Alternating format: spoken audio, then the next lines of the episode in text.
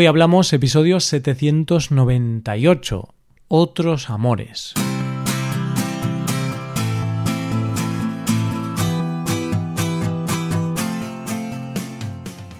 Bienvenido a Hoy Hablamos, el podcast para aprender español cada día. Ya lo sabes, publicamos nuestro podcast de lunes a viernes. Recuerda que puedes ver la transcripción de este episodio y ejercicios y explicaciones en nuestra web. Para ver ese contenido tienes que ser suscriptor premium. Hazte suscriptor premium en hoyhablamos.com. Hola, oyente, ¿cómo estás? ¿Qué tal? Espero que estés genial. Yo estoy un poco triste porque hoy terminamos el tema del mes. Hoy es el último episodio sobre el amor. Y la verdad es que he disfrutado bastante con estos episodios sobre el amor. Para el último capítulo de esta serie hablaremos de diferentes tipos de amor. Hoy hablamos del amor.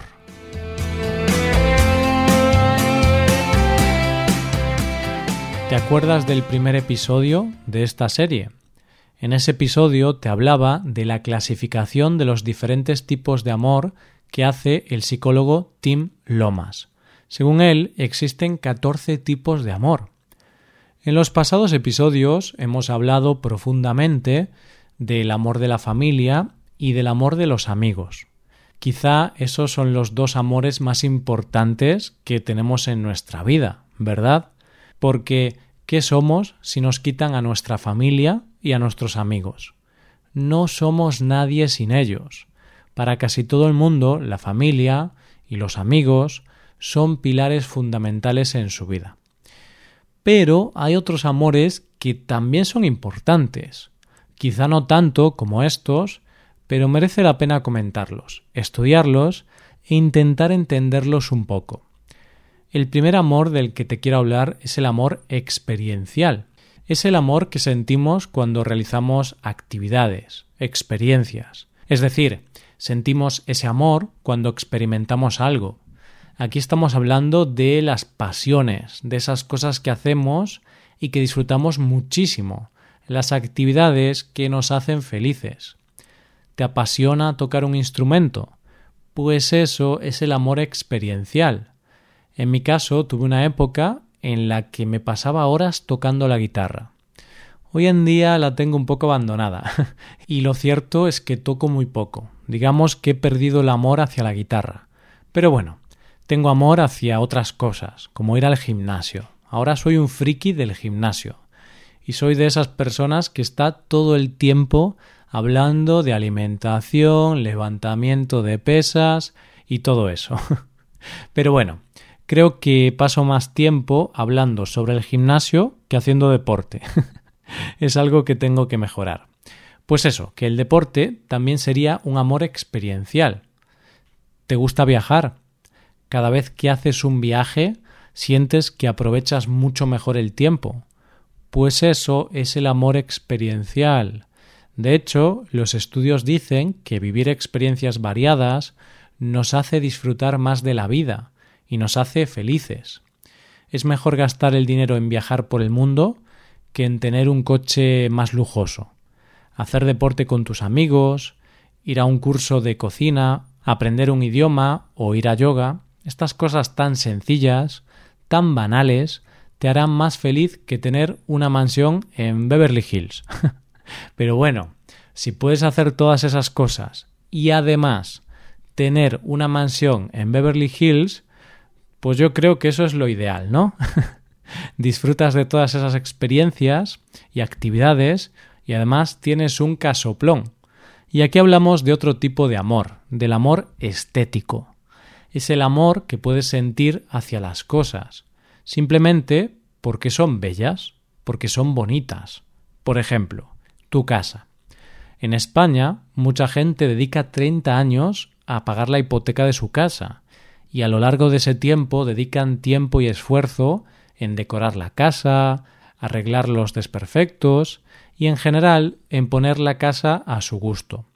Al final tienen amor hacia esa casa, han pasado muchos años en ella y le han dedicado tiempo y esfuerzo. Eso es el amor estético. Te gusta algo porque te parece bonito o agradable. Otro ejemplo de amor estético es el amor que tienen algunas personas hacia los coches. Yo la verdad es que eso no lo puedo entender, porque no soy un gran apasionado de los coches, pero tengo algunos amigos que casi quieren más a su coche que a su familia. Cuidan el coche como si fuera un hijo y le dedican muchísimo tiempo y dinero.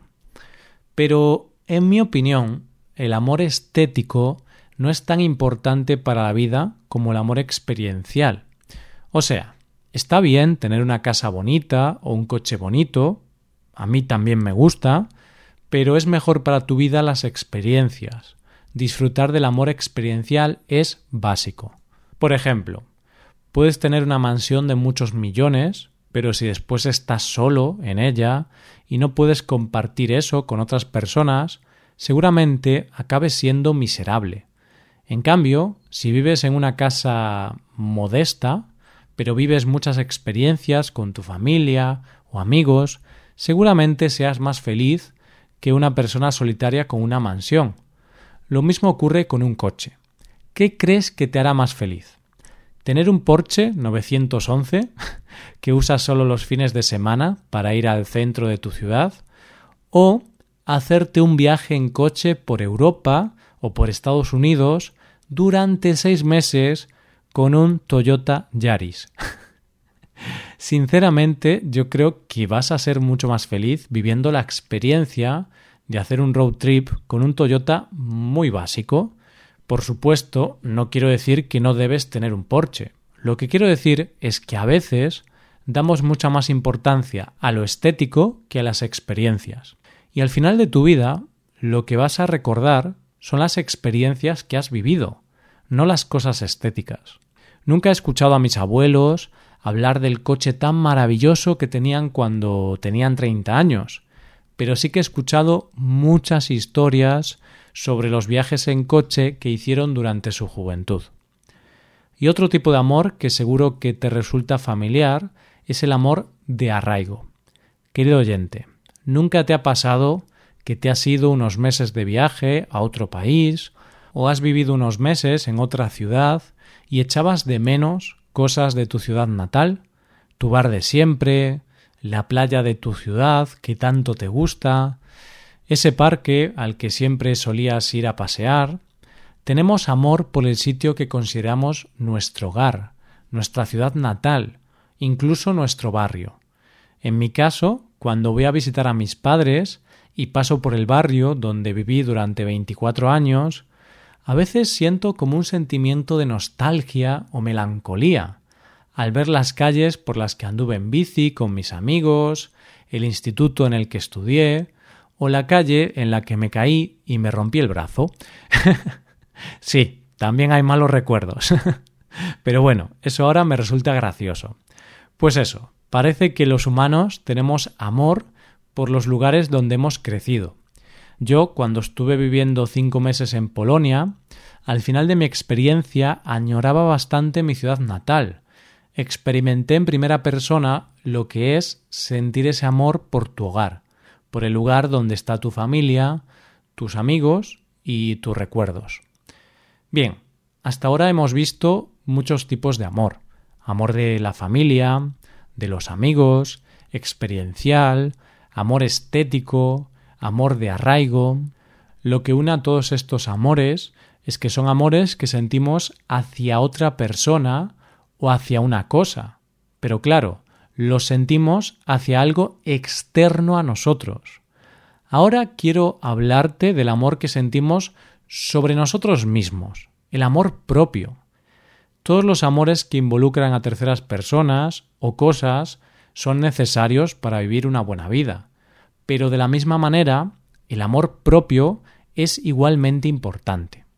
Antes de querer a los demás, tenemos que querernos a nosotros mismos tenemos que querernos, tenemos que aceptarnos tal y como somos.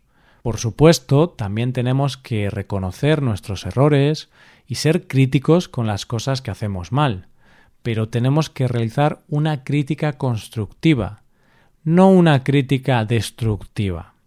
Una crítica constructiva es aquella que describe un error y ayuda a mejorar ese error, pero sin juzgar ni ofender. Es algo que te permite crecer. En cambio, una crítica destructiva es aquella que no tiene en cuenta los sentimientos de la persona y solamente tiene como objetivo minar la moral de la persona. Con esto quiero decir que tenemos que aprender a querernos a nosotros mismos antes de querer a los demás. Pero tampoco te vuelvas loco y pienses que eres la mejor persona del universo.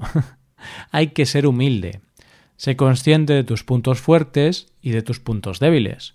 Siéntete orgulloso de lo bueno que haces y acepta tus defectos. Todo el mundo tiene defectos. Si hay alguna cosa de tu cuerpo, de tu personalidad, o de lo que sea de ti que no te gusta, intenta cambiarla. Pero sé consciente de que el cambio requiere tiempo y hay que ser paciente. Y a veces hay cosas que no pueden cambiarse. Si eres muy alto y eso no te gusta, pues no hay nada que puedas hacer a nivel físico para cambiarlo. Pero sí que puedes hacer cosas a nivel mental. Puedes dejar de pensar que eso es algo malo o que ser alto es horrible y puedes comenzar a tener pensamientos más positivos. Acéptate tal y como eres. Todos tenemos cosas que no nos gustan de nosotros mismos, pero si las aceptamos, podemos tener una vida más agradable. No sé dónde escuché esta frase, pero decía algo así. No tiene sentido preocuparse por un problema. ¿Tiene solución el problema? Sí. Entonces no tienes de qué preocuparte. Solamente tienes que aplicar esa solución para resolver tu problema. No tiene solución el problema. Entonces, tampoco tienes que preocuparte, porque no hay nada que puedas hacer. Esto mismo podemos aplicar al amor propio. Si hay algo de ti mismo que no te gusta y que puedes cambiar, no tienes de qué preocuparte. Poco a poco lo puedes cambiar.